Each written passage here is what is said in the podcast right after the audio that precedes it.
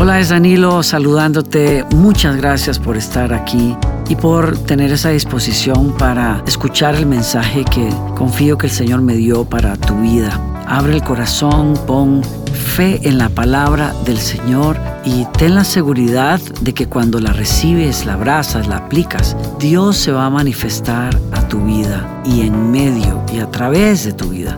Y eso es lo maravilloso de la fe nuestra fe es viva. Dios está vivo, está operando en el mundo el día de hoy. Así es que prepárate. Sé que va a ser un buen tiempo y acompáñanos en este encuentro con Dios a través de su palabra. Génesis 22.2 dice, toma a tu hijo, tu único hijo, sí, a Isaac, a quien tanto amas, y vete a la tierra de Moria.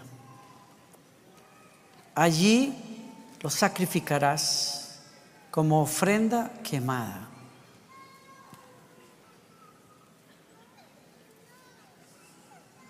¿Alguno de ustedes ha asado carne últimamente? Yo quise hacerle una, carne muy especial a, a unas personas en mi casa y había había tanta grasa en el, en el asador que lo cerré en lo que fui al baño y se me quemó. La, o sea, era un incendio lo que yo tenía ahí. Eso sí se llamó carne chamusqueada, una cosa así. cuando yo abro aquella cosa, eran unas llamas. Yo dije, ¿qué puedo hacer? Ya, yo sé que no le puedo tirar agua porque le tiro agua se hace, es terrible. No sé ni cómo la apagué. Y quedó, quedó esa carne pero es la cuestión negra así con, le salían hasta, yo creo que le salían como chorros de fuego así de tanto, de tanto calor que, esto es muy, muy grueso lo que le voy a decir.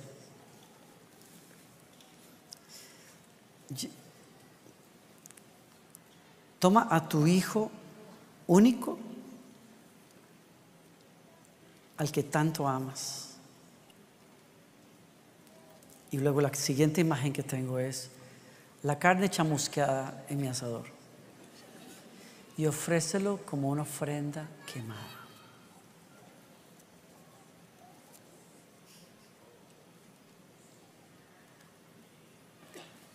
¿Alguien captó la imagen aquí? Siéntese. Yo todavía puedo recordar yo todavía puedo recordar cuando, cuando Victoria nació. Yo puedo recordar estar en el... A mi esposa la tuvieron, tal vez algunos de ustedes escucharon la historia, pero Gloriana y yo nos graduamos de un curso para parto natural.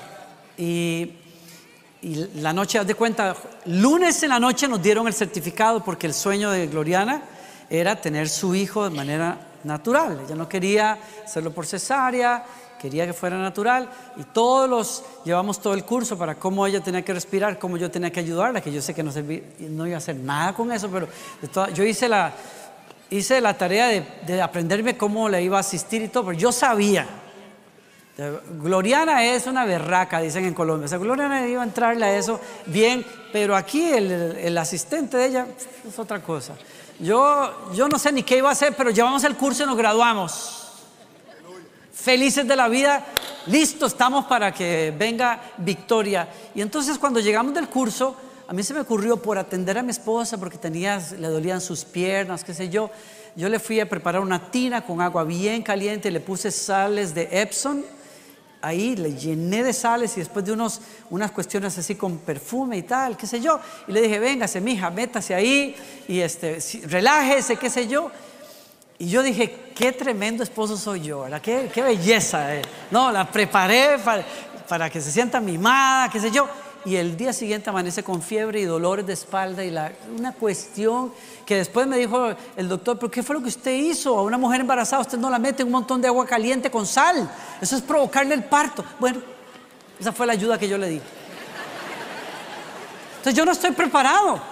Para eso. O sea, nos tuvimos que ir al hospital y pasó todo el día con fiebre y ellos buscando si había una infección, si el niño tenía una infección, si ella tenía infección. No sabían, no encontraban nada y finalmente casi a la una de la mañana, bueno, no, a las once de la noche, por ahí cerca de la medianoche, la doctora entró y dijo, mire, yo sé que ustedes sueñan con tener esta niña así de parto natural. Ese sueño no se les va a cumplir. Yo me voy de vacaciones y yo no me voy tranquila de la ciudad de Houston sin sacar a esa niña de ese vientre, porque yo no me sentiría bien. Así es que la vamos a alistar para la cesárea y listo. Y me dijo, usted vaya a hacer lo que tenga que hacer, vaya a la casa, traiga la ropa. Y ella me dice, está por aquí, por allá, busque esto, busque aquello, una cámara, no tengo cámara. El celular fue lo que me sirvió para tomarla, tomar fotos. Y ahí estoy a la una y 16 o 13, yo no sé, por ahí de, la madrugada nació Victoria. Pero, pero echando para atrás la película, estoy, estoy en el cuarto, en la sala, antes de que a ella le pongan la epidural. Yo la puedo ver sentada, la doctora, muy bella ella, este, atendiendo a Gloriana con un amor y tal. Nunca se me olvidará, veo que, que la anima, le da un beso en la frente la señora, en lo que ponen la epidural y cierran la puerta y la señora me dice, quédese aquí porque tenemos que prepararlo para que entre a la sala. Y cuando ellos cerraron la puerta, ahí fue que me cayó el 20, voy a ser papá. Y me dio todo, o sea, las manos frías. y yo decía, ¿cómo yo voy a hacer para ser papá? O sea, ¿cómo? ¿Cómo se hace eso? ¿Cómo? ¿Cómo? Porque las mujeres tienen ese niño ahí en el vientre, ya se saben y se sienten mamás, pero nosotros no. ¿Y y empiezo y le digo, Señor, me tienes que ayudar. Yo no sé ni qué es lo que se siente. No sé qué es lo que hay ahí adentro. Menos cuando entras y, y ya, o sea, me ponen al lado de mi esposa y me dice, yo estoy ahí como que atendiendo a Gloriana o mirándola y, me, dice me, dicen los asistentes, ¿qué? ¿No darle la bienvenida a la bebé? Y yo, ¿qué? ¿Cómo? Qué? Y ahí la tenían en alto, así como el, Rey León. ¿No? Yo estoy, no entiendo ni lo que está pasando y la ponen en la mesa, la limpian y tal. Y entonces Victoria dejó de respirar y lo hizo dos veces. La primera le dieron una nalgadita, la movieron, siguió llorando y, la, y de pronto dejó de respirar otra vez. Dejó de llorar, dejó de respirar y ahí fue que el equipo dijo, tenemos que llevarla. Y se la llevaron y ahí me quedé yo. Y a las dos horas fue que pude verla en una unidad de cuidados intensivos. Había nacido a los ocho meses. Hay complicaciones para los que saben de esto. Para una niña en particular, los niños, los varones, si nacen a los ocho meses, tienen mayores probabilidades de salir adelante, las niñas es al contrario, entonces ella sí tenía más probabilidades, era, cuando son el mes anterior, era, ¿no? Algo así. Bueno, entonces ella, nada, la cosa es que nace y eh, tuvo, pensaron que tenía algún problema, así es que le pusieron todo tipo de cosas para, le, empujaron antibióticos pensando que tenía una infección, le administraron sueros y qué sé yo. Y ahí la veo yo a las dos horas y fui el primero que tuve el gusto de alzarle mis brazos con todos sus cablecitos y tal. Y, la enfermera muy bella me dijo, abrázela fuerte, ya necesita eso. Y ahí me cayó el 20 otra vez. Dije, solo Dios sabe, solo Dios sabe lo que ese momento significa Solo Dios sabe lo que significan para nosotros nuestros hijos. Solo Dios sabe lo que abre el primer hijo. Bueno, literalmente, para las mujeres, lo que abren ustedes, la experiencia del parto, pero para nosotros los hombres lo que abre en, adentro de nosotros, que no se puede ni explicar. Y yo digo especialmente para algunos de nosotros que esperamos toda la vida para eso. Algunos de nosotros para los que el enemigo había mentido diciéndonos, tú nunca vas a estar en familia, tú nunca vas a experimentar eso. Y de pronto veo el milagro pasando delante de mis ojos. Y eso hace que tu corazón explote, explote. No, no puedo explicar, chicos, los que están aquí, lo que ustedes hacen, lo que abren en el corazón de nosotros.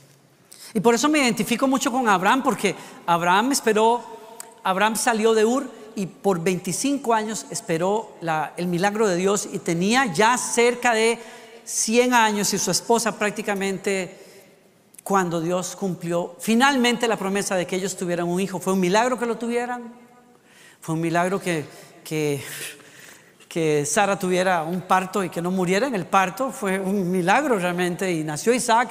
Y usted se puede imaginar la embobada que se dio Abraham con un hijo, con un hijo varón aparte, porque para los israelitas en aquella época un hijo varón es la garantía de que la tribu va a pasar en manos de otro líder y va a heredar la gran mayoría de cosas que él trabajó toda la vida.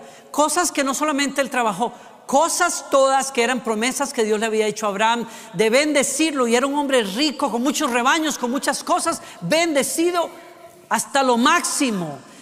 Un hijo varón era el cumplimiento también de una promesa que Dios le dijo a Abraham de te voy a ser padre de multitudes. Y para un hombre viejo, para cualquier hombre, pero para un hombre viejo, en esa época, Isaac resumía todos sus sueños, todas sus esperanzas de que iba a tener un legado, de que se iba a cumplir lo que Dios le dijo de que sería cabeza de naciones enteras. Todo eso estaba cifrado en una sola persona.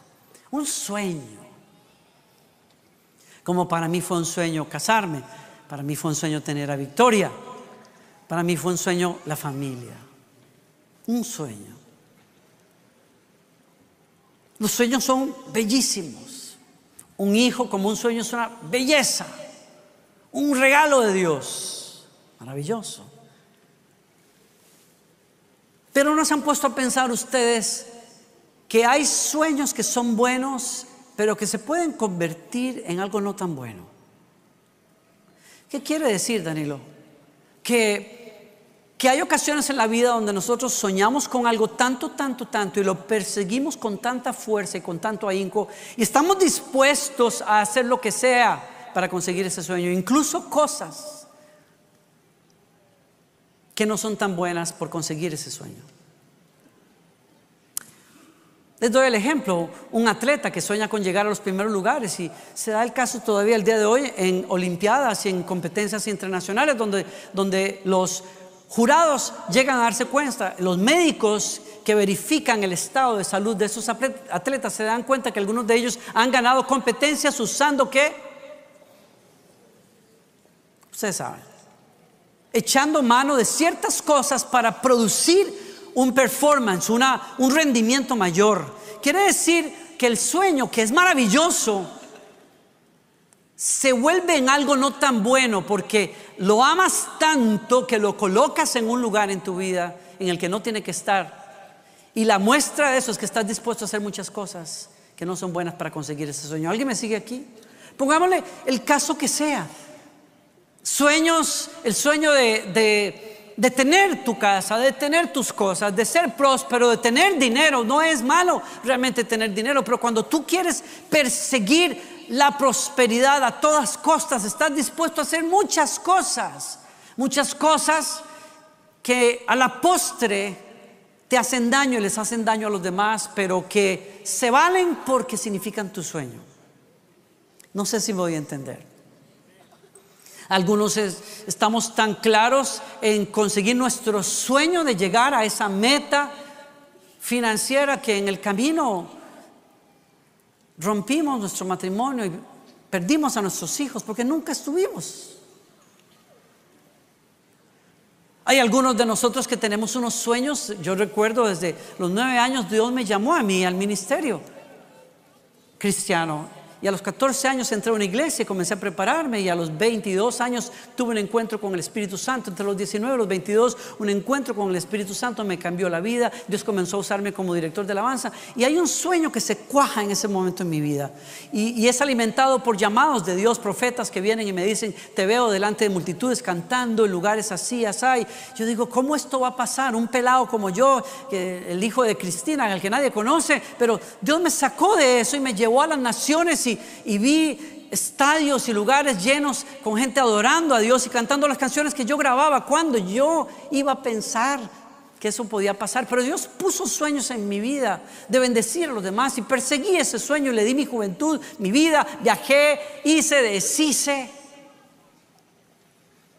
Pero ¿cuántos de nosotros cuando estamos persiguiendo un sueño así nos damos cuenta que hay un momento en donde algo gira en el corazón de uno? Y una cosa que es buena se convierte en algo no tan bueno porque la ponemos en un lugar donde no debe estar. Adoramos al sueño más que aquel que dio el sueño. Idolatramos algo que no debería estar ahí. Ponemos a una persona, hay, hay personas que tienen el sueño honorable, legítimo de querer casarse. Pero cuando ese sueño se tarda, cuando las cosas no se cuajan y cuando los años pasan, algunas personas cometen el error, como aquella amiga mía, directora del avance en mi juventud, la pastora de jóvenes que graduada de, de Christ for the Nations en Dallas y llena del Espíritu Santo. Y los años pasaban y se hacía grandecita y no se casaba y de pronto apareció un patas vueltas por ahí. Un patas vueltas, una persona que camina no muy bien. Eso es una figura para decir en Costa Rica. Una persona ahí, alguien que no meritaba, que tenía problemas en su matrimonio y ella lo aconsejó y se quedó con el mandado. Y claro, eso suena gracioso hoy, pero fue muy doloroso para todos y especialmente para ella porque se enamoró profundamente de, de ese hombre y dejó el ministerio, dejó la iglesia, lo dejó todo porque el sueño que tenía, que es legítimo, ocupó un espacio en su corazón que no le corresponde. ¿Alguien me sigue? Está claro el punto. Es algo bueno que se convierte de un sueño en un ídolo. Una palabra un poco fuerte. ¿Qué es un ídolo? Todo aquello en lo cual ciframos nuestra paz, esperanza, estabilidad emocional, financiera, lo que fuera. Todo aquello en lo que yo diga, si yo consigo eso, yo voy a ser feliz. Yo la voy a hacer. Y le atribuimos a una persona, a una cosa, a un estatus, un lugar que no puede ocupar. ¿Estás aquí conmigo todavía? Y entonces, pastor, ¿y a dónde va usted con todo eso? En pensar el sueño que muchos tenemos que se cuaja en un hijo como pasó para Abraham. Para Abraham, a los 100 años casi, su, su vida, su, su cuadro ideal de vida es un hombre, un niño, su hijo. Y cuando eso se cumplió, Dios se lo pide.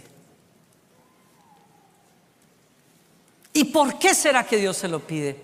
No lo sé. Yo tengo ideas y conjeturas. Yo podría decir algunas razones, pero lo fuerte, lo que me sacude a mí es pensar que Dios le pidiera a su único y luego ¿qué fue? Al que tú Y aquí viene el, paréntesis del pastor. Quizás queriendo decir, al que tú amas como no deberías.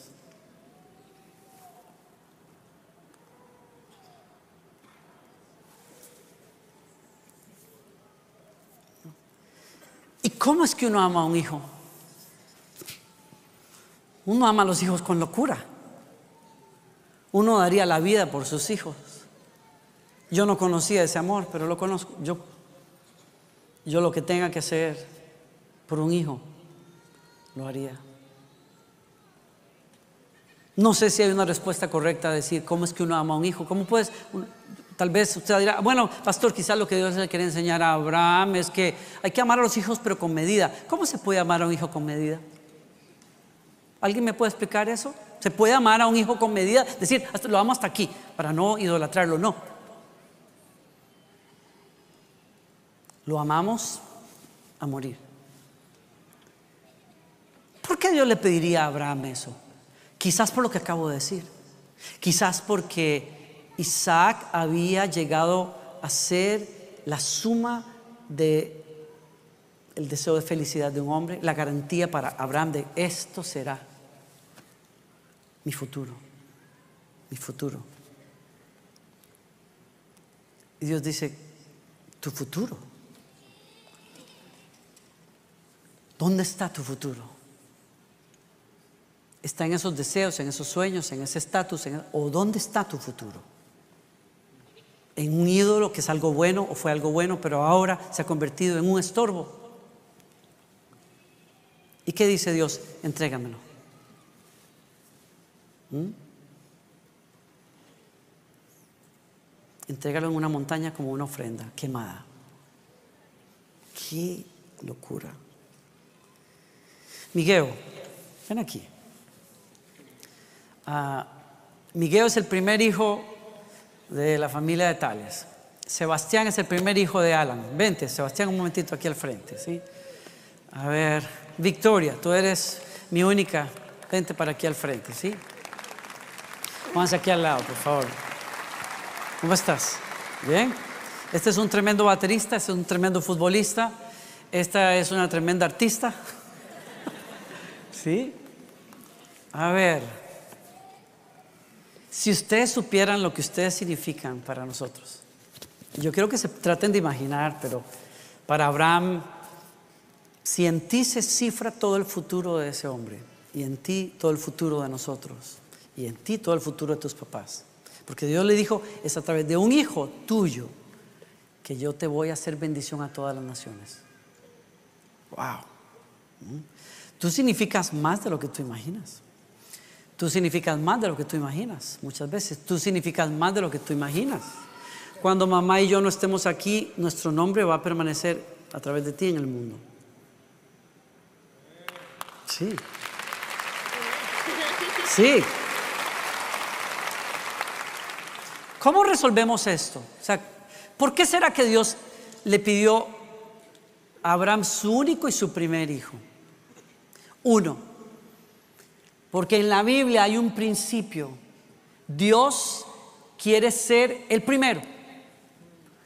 Porque Dios es el orden universal.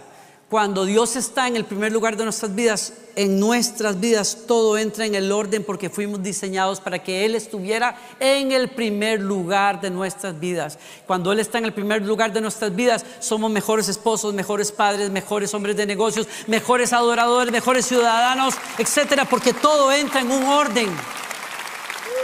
No es dominio, es orden saludable. Dios quiere ser el primero.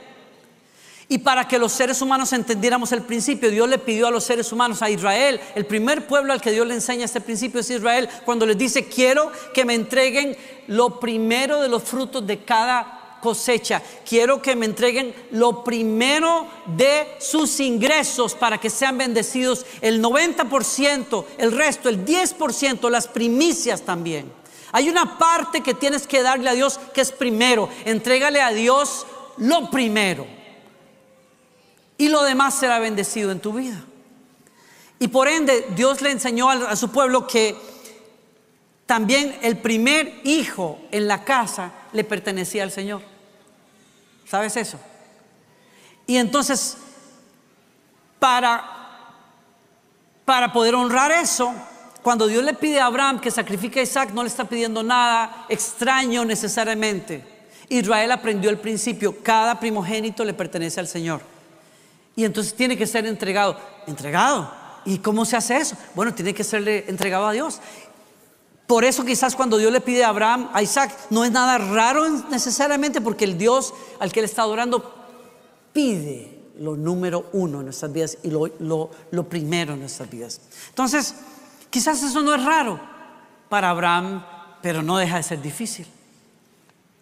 Entonces, ¿cómo es que Dios resuelve en el Antiguo Testamento el enseñarle a su pueblo que este primer hijo varón le pertenece al Señor o el primogénito, les dice, para que ustedes se lo puedan dejar, ustedes lo van a redimir.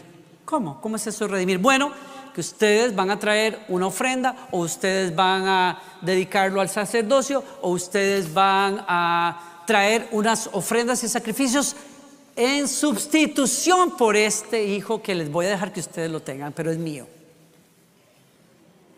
¿Tiene sentido? Usted me dirá, ¿de dónde sacas eso? Bueno, hay varias maneras y no tenemos el tiempo para verlo, pero, pero ¿se acuerdan ustedes cuando Faraón no quiso dejar ir a Israel su primogénito? Porque Israel es el primogénito de Dios como nación. ¿Qué hace el Señor? Cuando Faraón le dice, pues no los dejo ir, entonces el Señor le dijo, ok, voy a herir a todo primogénito de la tierra de Egipto. Y la noche que salieron de Egipto, todo primogénito murió en Egipto. ¿Por qué? Porque los primogénitos le pertenecen al Señor. Ok, eso es tremendo, ¿no? Eso es un, ejemplo de más que podría dar. Pero voy a mi punto acá, ¿ok? Cuando Dios le dice a Abraham, entrégame a tu único, al que más ama, le está enseñando una lección. Quiero que me pongas primero, ¿sí? Lo otro que Dios le está enseñando a Abraham es, yo quiero que tú cifres tus esperanzas en donde tienen que estar. Hay una promesa que Él representa, pero la garantía de esa promesa no es Él mismo, es el que la da. Él es el Señor de todo. ¿Qué otra cosa le enseña el Señor a Abraham? Una cosa que todos tenemos que saber y es lo siguiente. Si yo tengo un hijo varón en mi casa o un primer hijo, ese hijo representa en la Biblia una deuda que tenemos los seres humanos con Dios por la cual tenemos que pagar. Por eso es el principio del primero en la casa. Todo ser humano tiene una deuda con Dios. Y la única manera de resolver esa deuda es entregando a ese primer hijo. Pero como no lo vamos a entregar, o sea, sin que su vida sufra, Dios que no pide sangre realmente porque sea sanguinario, sino porque el principio nos va a bendecir a nosotros. Él dice, yo te ofrezco un sustituto, pero necesito que veas el principio. El principio es, tu hijo primogénito me pertenece y me tienes una deuda. Todo ser humano en el mundo tiene una deuda con Dios, es la deuda de nuestro pecado que ha ofendido la santidad de Dios. Y el primogénito nos recuerda eso también. Y para que esa deuda se pague, el punto es que los seres humanos no podemos pagarla, alguien lo tiene que hacer por nosotros. Esa es la lección que Dios nos recuerda en Abraham. Entonces cuando el Señor, cuando Abraham dijo, ok, yo llevo a este muchacho y lo voy a poner sobre un altar y ahí voy a, eh, atravesarlo con un cuchillo y se lo voy a dar al Señor.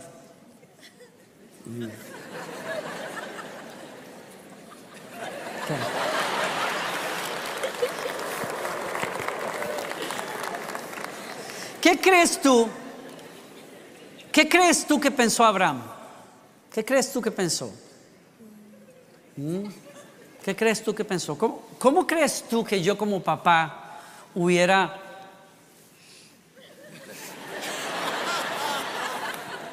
Eso no puede ser.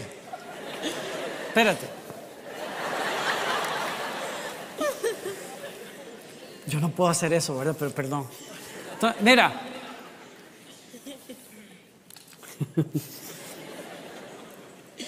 ¿Qué crees tú que hubiera pasado por mi mente como Abraham cuando subí aquella montaña listo para sacrificar a ese muchacho?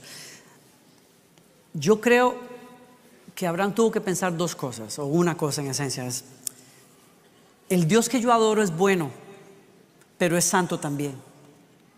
Y entregar a este muchacho me recuerda a mí que yo tengo una deuda por mi pecado con Dios. Y esa deuda tiene que pagarse, porque ese Dios es santo. Y ese Dios no va a dejar pasar mis pecados. Necesito cumplir esa deuda. Pero él decía, pudo haber dicho, Dios es santo. Él merece esa ofrenda. Pero por otro lado, él tuvo que haber dicho, pero Dios es misericordioso también.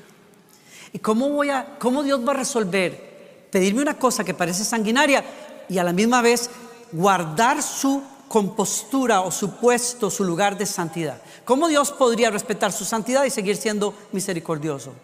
¿Cómo? Y con eso se tuvo que ir ahí arriba. Si yo hubiera sido Abraham, hubiera dicho, que Dios más cruel. Me hubiera enojado con él diciendo, Dios es santo. Sí, yo entiendo toda la teología, pero no me gusta. Pero lo hizo. Y cuando estaba listo, puso al muchacho, fue muy inteligente, era como tú. Porque Isaac le dijo, Señor, Padre, yo veo que llevamos los fósforos, la antorcha, eh, ¿qué más? Un poco de canfín, la leña, y ahora aquí estamos, están las piedras, y está la leña, y está todo. Y él dice, pero papá, ¿dónde está el sacrificio? Dijo, mío.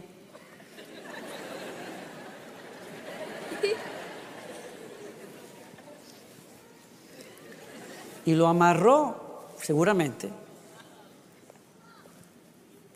y lo levantó y lo puso sobre aquel altar.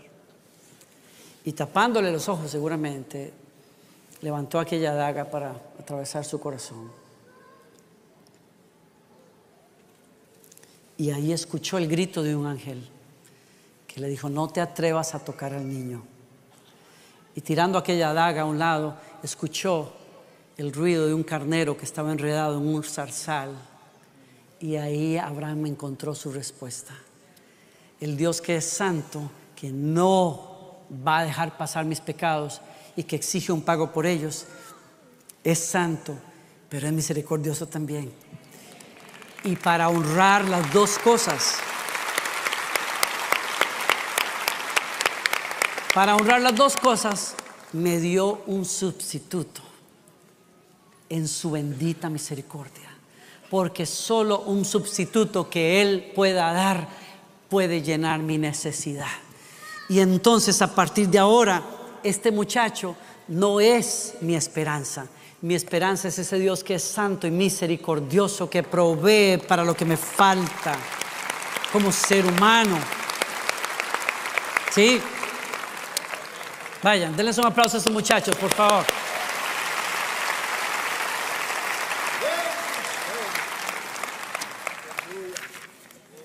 Yo termino esto acá.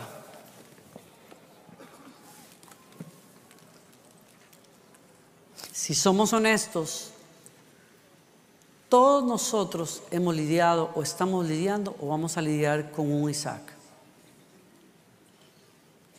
Con un sueño, con una necesidad que es maravillosa. Desde lo material hasta la salud, hasta la belleza, hasta mi matrimonio, hasta los hijos hasta mi performance como hombre de negocios, como político, como profesional, como ministro.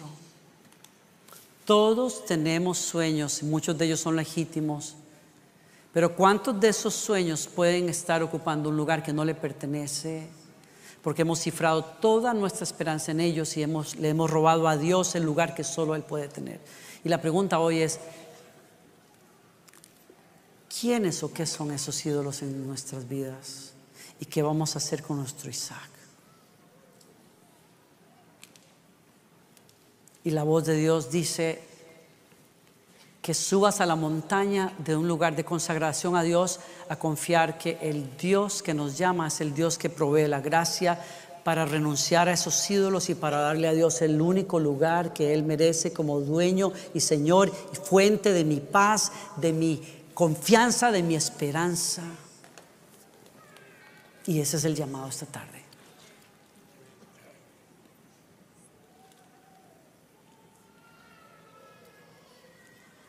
Algunos de nosotros, algunos de nosotros, Dios nos está llamando a poner a nuestros hijos en ese altar. Porque si no lo ponemos, si ellos son nuestro ídolo, vamos a arruinar la relación con ellos y los vamos a arruinar a ellos.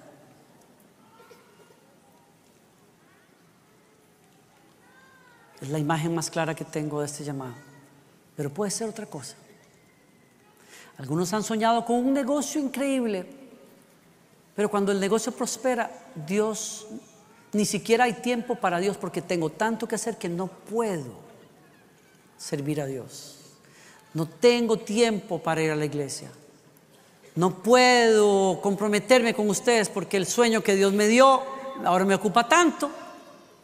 Yo me pregunto, ¿no será eso un Isaac? Yo no puedo saberlo. En otros es el ministerio, lo vuelvo a decir. Yo quiero llegar tan lejos que estoy dispuesto hasta dejar tirada mi comunión con Dios por un sueño. Y pregunto, ¿qué vas a hacer con tu Isaac?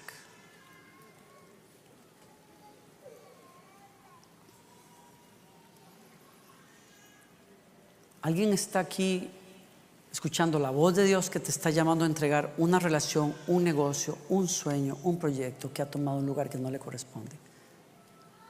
La gracia de Dios está aquí para decirte, yo te ayudo. Yo di a mi propio hijo por ti. Y si tú te sabes tan amado como para que yo haya dado lo que yo más amo por ti, tú vas a encontrar gracia entonces para hacer mi voluntad poniéndome en el primer lugar y de ahí parte tu bendición. Abraham jamás hubiese visto al carnero de no ser porque primero estuvo dispuesto a sacrificar a Isaac. Y tú no vas a ver la riqueza del Evangelio a menos que pongas tus ídolos en el lugar del sacrificio y le des a Dios el primer lugar en tu vida.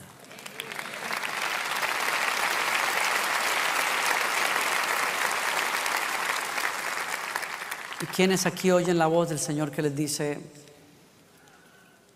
hay un altar abierto, ven y entrega ese Isaac? Los de ustedes que oigan ese llamado, pónganse de pie, que quiero orar con ustedes. Los de ustedes que, sí, usted mira, me van a ver como, ¿será que tiene un ídolo en el corazón? ¿A usted qué le importa? A los demás no les importa. Es a ti a quien Dios está llamando. Es a ti al que Dios le está hablando. Esta iglesia hoy es un altar de fe para consagrarnos a Dios. ¿Sí? El Espíritu del Señor está aquí para tomar un lugar en tu vida que te va a cambiar la vida. ¿Sí? ¿Hay alguien más que tiene que ponerse de pie?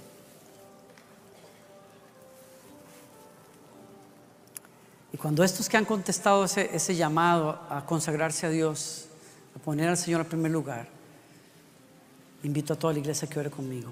Y quiero, quiero invitarlos, cierren sus ojos.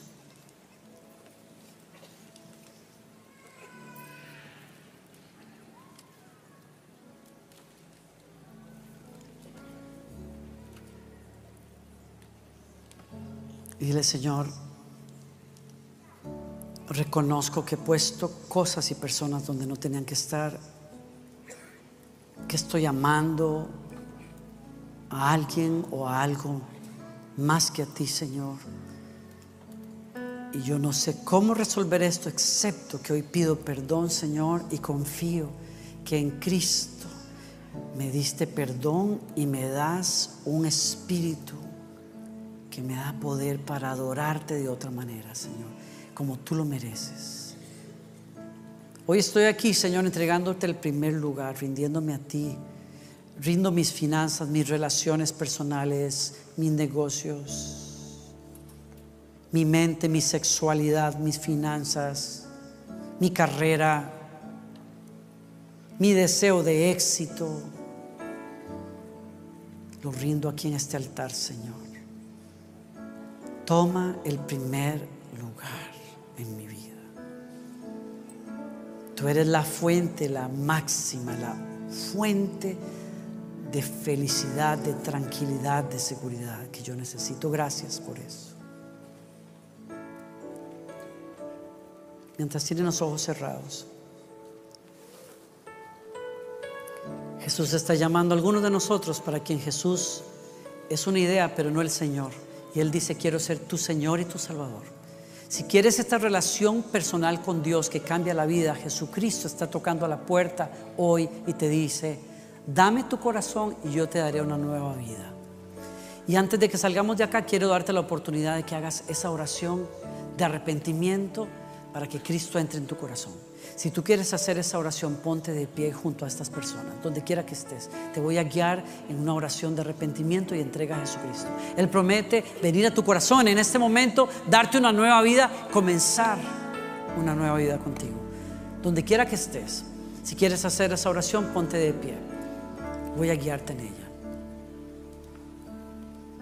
Dios les bendiga. Sí. ¿Alguien más? ¿Alguien más? ¿Alguien más? Gracias, Señor. Gracias, Señor. Gracias, Señor. Ahora toda la iglesia, póngase de pie. Oramos con ellos. Señor Jesucristo, díselo en voz alta. Señor Jesucristo, vengo arrepentido como pecador que soy, aquí a mirarte en esa cruz en donde tomaste mi lugar para salvarme. Perdona mis pecados Ven a mi corazón hoy, lávame con tu sangre. Hazme un hijo, una hija tuya. A partir de hoy, Señor, eres el dueño y Señor de mi alma y de mi vida. Gracias por recibirme, escucharme, perdonarme y por hacerme nuevo. La Biblia dice, si hiciste esa oración, Jesucristo entró a tu corazón, tus pecados han sido perdonados y hay una vida nueva. Toma nota de esta fecha porque a partir de hoy comienzas una vida distinta en Dios.